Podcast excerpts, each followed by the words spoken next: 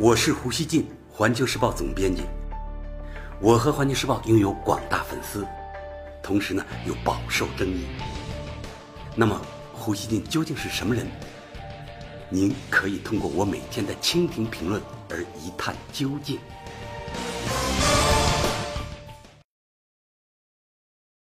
大家好，美国星期一再次举起对中国实施技术封锁的大棒。当地时间二十九日，美国商务部以所谓国家安全为由，宣布对中国半导体企业福建省晋华集成电路有限公司实施出口限制，禁止美国企业向其出售科技产品。这让舆论立刻联想到此前的中兴事件。不同的是，这次比故技重施更为恶劣。处罚中兴呢，尚有之前比较复杂的调查程序以及双方协议做基础。而这一次，美方的做法则完全没有事实依据，直接指责晋华威胁美国公司的生存，进而威胁美国国家安全。老胡认为呢，这更像是为保护本国企业而赤裸裸的打压中国企业。应当说，这是继今年美国一度禁止向中兴通讯供货以来，华盛顿对中国高科技公司发起的又一打击。老胡呢，先给大家讲讲这件事的具体情况。美国商务部二十九日宣布，基于国家安全考虑，将晋华公司列入美国出口管制的实体清单。没有特别许可，该公司将无法从美国公司购买零部件。美国商务部长罗斯在声明中称，之所以实施出口管制，是因为晋华参与违反美国国家安全利益的活动，构成重大危险。声明还称，当外国公司从事违反我们国家安全利益的活动时，我们将采取强有力的行动来保护我们国家的国家安全。将晋华列入实体清单，将限制其威胁我国军事系统关键部件供应链的能力。美国舆论在报道此事时，纷纷联系到此前的中兴事件。《纽约时报》三十日称，这是世界最大两个经济体之间争端不断升级的最新交锋。文章说，此举可能削弱进华。今年早些时候，美国商务部曾采取类似行动，禁止向中兴出售零部件。美国之音则称，在美中贸易谈判陷入僵局之际，特朗普政府在与中国的技术纠纷中开辟了一条新战线。这一举措与此前美商务部限制中兴通讯的措施相似。商务部的禁令一度让电讯设备制造商中兴通讯处于停产的边缘。大家知道，在中兴事件中，美方先是以中兴违反美国出口禁令向伊朗、朝鲜出口科技产品为由，对中兴开出巨额罚单。今年呢，又以中兴没有完全遵守和解协议为由，对中兴开出禁售令。后来，在中兴交纳巨额罚款、撤换管理层后，禁售令才取消。然而，晋华对美国构成的所谓重大风险又是什么呢？美联社给出的逻辑是，这一限制措施反映了美国官方的关切，即中国的竞争可能会导致一些美国技术供应商破产，美国军方失去所需零部件的来源。不得不说，这个逻辑真的很牵强。那么，晋华到底是一家什么样的公司呢？为何值得美国如此大动干戈呢？根据晋华集成电路公司的官方网站介绍，该公司呢是一家集成电路内存制造企业。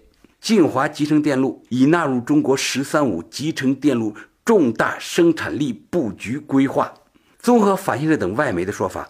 晋华公司正接近完成大量生产用于电脑、手机等设备集成电路的能力，是中国半导体行业的潜在全国冠军之一。其主要竞争对手是美国最大的储存芯片生产商美光科技公司。美光科技去年十二月曾在加州一联邦地方法院对晋华提起诉讼，指控后者窃取其技术。今年一月，晋华和台湾联华电子在大陆控告美光科技的产品呢，侵犯他们各自的专利。七月出台的裁决导致美光部分产品在中国暂时禁售。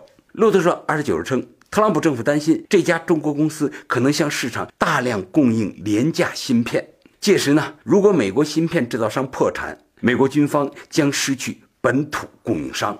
老胡觉得啊。仅仅因为与美国公司存在纠纷和竞争，没有任何认定的依据，就给晋华下禁令，这实际上呢是一种流氓行为。这与中兴事件有很大不同。按照美方的这种逻辑。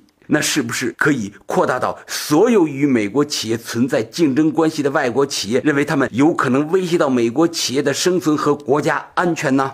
老胡认为啊，华盛顿发出的信号是哪家中国高科技公司形成了对美国公司的竞争力，或者有可能形成这种竞争力，美国就会处罚他。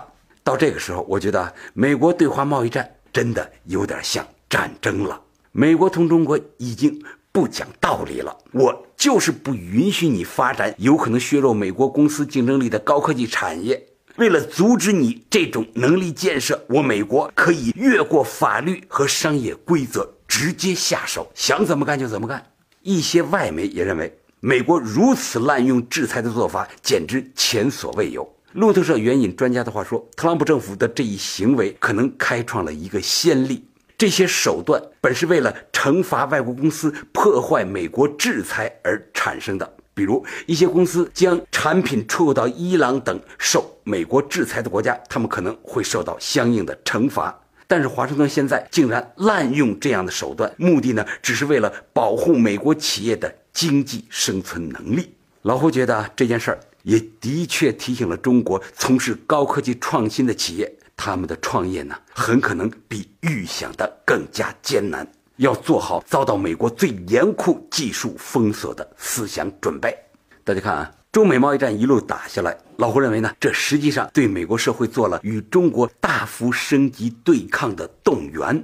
这个时候呢，我认为中国务必坚定冷静，一方面呢，绝不对美国做战略性退让，放弃中国自主发展的权利。我们的高科技公司还是要发展的，不管美国怎么阻挠，我们要坚持发展。另一方面呢，要在策略上不随着美方的鼓点起舞，而是要力争瓦解美方的攻势，让我方的主张和政策更多引导局势的发展，逐渐形成有利于我们的局面。我们呢要有耐心。具体该怎么做呢？老胡认为，第一，中方呢不能强化贸易战的。政治色彩越是在这个时候，越不能强化这种色彩，不与美国比拼对抗的气势。一切呢，要以最大限度减少我方损失、维护接下来的发展及创新能力为出发点，实事求是、机动灵活地设计对策。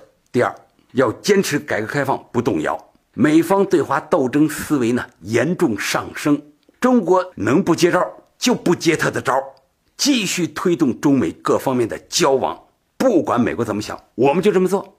我们要继续发展，包括与美国地方政府、行业以及利益集团的往来，不让双方啊，就是美国与中国、国与国的全面对立成局。一些美国的这个鹰派人士呢，他就希望跟中国打全面的新冷战，但是中国就是不让这种新冷战全面成局。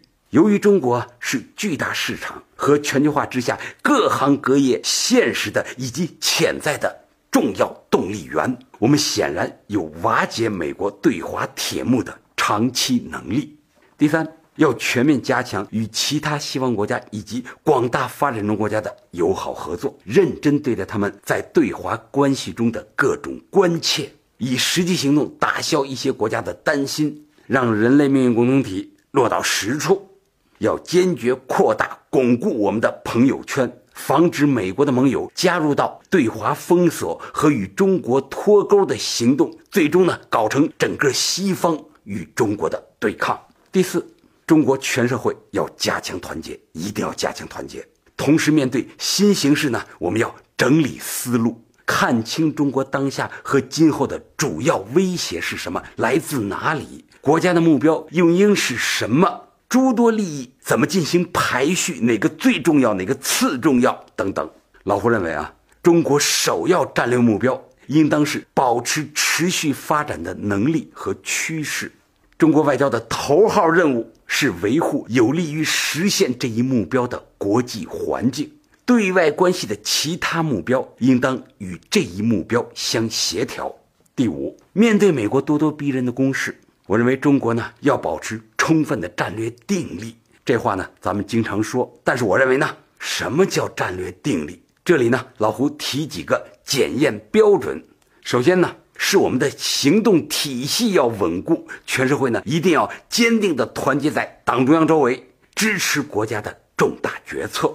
其次呢，是要坚持我们的发展计划和节奏，包括以全面依法治国为中心的社会改革。切不可呢！为了应对外部冲击，就自我收缩、无限度的收缩；为了斗争而失去社会原有的活力，这些呢都很重要，都是我们定力、战略定力的一部分。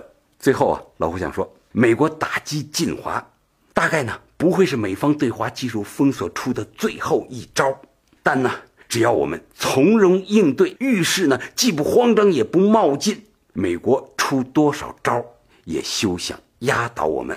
其实呢，美国啊，他也很着急，出了一招又一招，他充满中国怎么还不屈服这样的焦虑？那就让他焦虑吧，焦虑的焦虑，他的气势就没了。感谢收听今天的胡言不乱语，咱们下期见。